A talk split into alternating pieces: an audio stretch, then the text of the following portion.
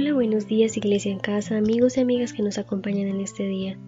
Hoy en nuestro tiempo a solas con Dios les invito a que estudiemos juntos el Evangelio de San Lucas capítulo 12, verso del 13 al 31. Estos versos hablan de dos males que afectaban al pueblo de Israel en aquella época y la exhortación que el Señor Jesús da tras encontrarse con ellos. El primero es la avaricia. Y lo vemos en el verso 13 al 15, el cual dice, le dijo uno de la multitud, Maestro, di a mi hermano que parta conmigo la herencia. Mas él le dijo, Hombre, ¿quién me ha puesto sobre vosotros como juez o partidor? Y les dijo, Mirad y guardaos de toda avaricia, porque la vida del hombre no consiste en la abundancia de los bienes que posee. A simple vista parece una petición sencilla y justa de aquel hombre, pero el Señor Jesús, quien conoce nuestros corazones e intenciones, Nota que aquel hombre quería más de lo que le correspondía en la herencia. Además, este asunto no le correspondía a Jesús atenderlo, pues él no había venido como juez o partidor, él había venido como nuestro Salvador. Antes de avanzar quisiera compartirles el significado del término avaricia, y encontré una definición que llamó mucho mi atención, y esta dice que la avaricia es el afán de poseer muchas riquezas solo por el placer de atesorarlas sin compartirlas con nadie.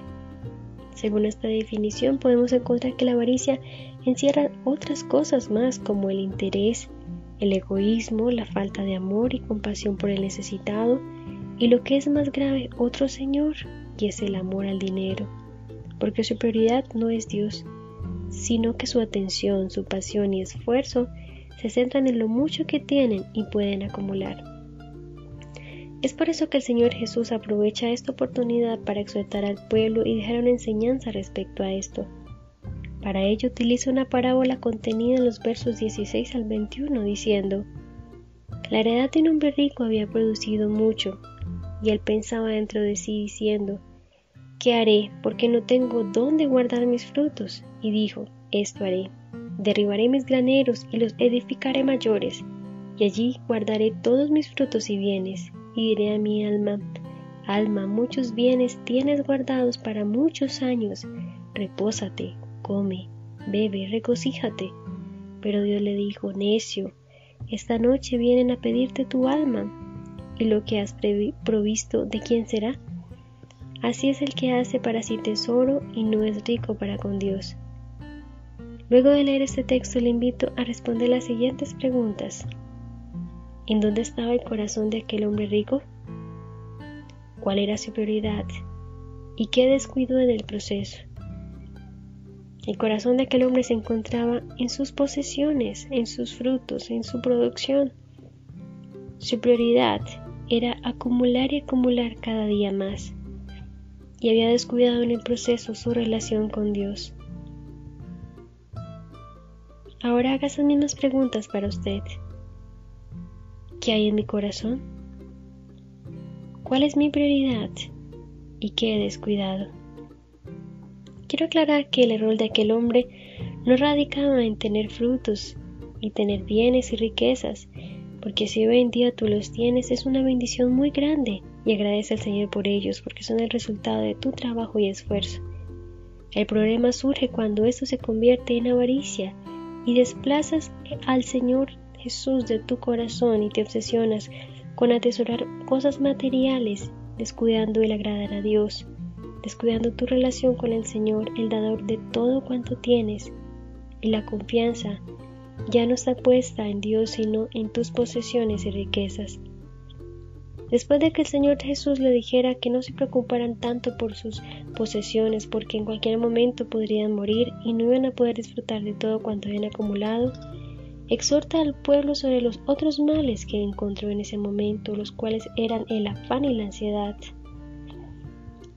Quiero que definamos qué es ansiedad y encontré esta descripción que dice que es la preocupación y miedo intensos, excesivos y continuos ante situaciones cotidianas y en una extrema inseguridad.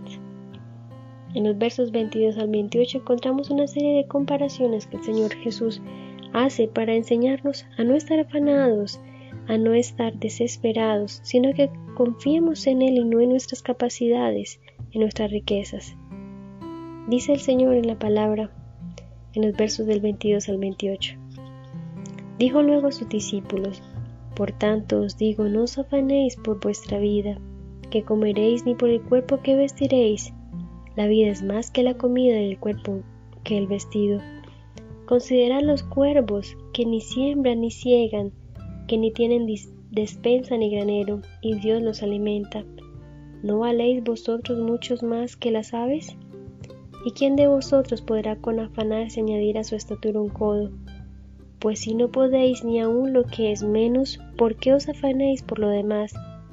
Considerad los lirios, como crecen, no trabajan ni hilan, mas os digo que ni aun Salomón con toda su gloria se vistió como uno de ellos.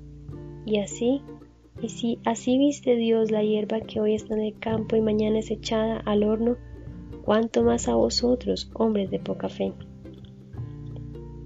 Así que si tú hoy en medio de esta crisis que ve el mundo estás pasando por momentos de afán y ansiedad y piensa que estás solo o sola que tus oraciones no han tenido respuesta y el panorama no pinta bien, yo quiero hacerte la misma invitación que el Señor Jesús hizo en ese momento en los versos del 29 al 31 cuando dijo, Vosotros pues no os preocupéis por lo que habéis de comer ni por lo que habéis de beber ni estéis en ansiosa inquietud, porque todas estas cosas buscan las gentes del mundo, pero vuestro Padre sabe que tenéis necesidad de estas cosas.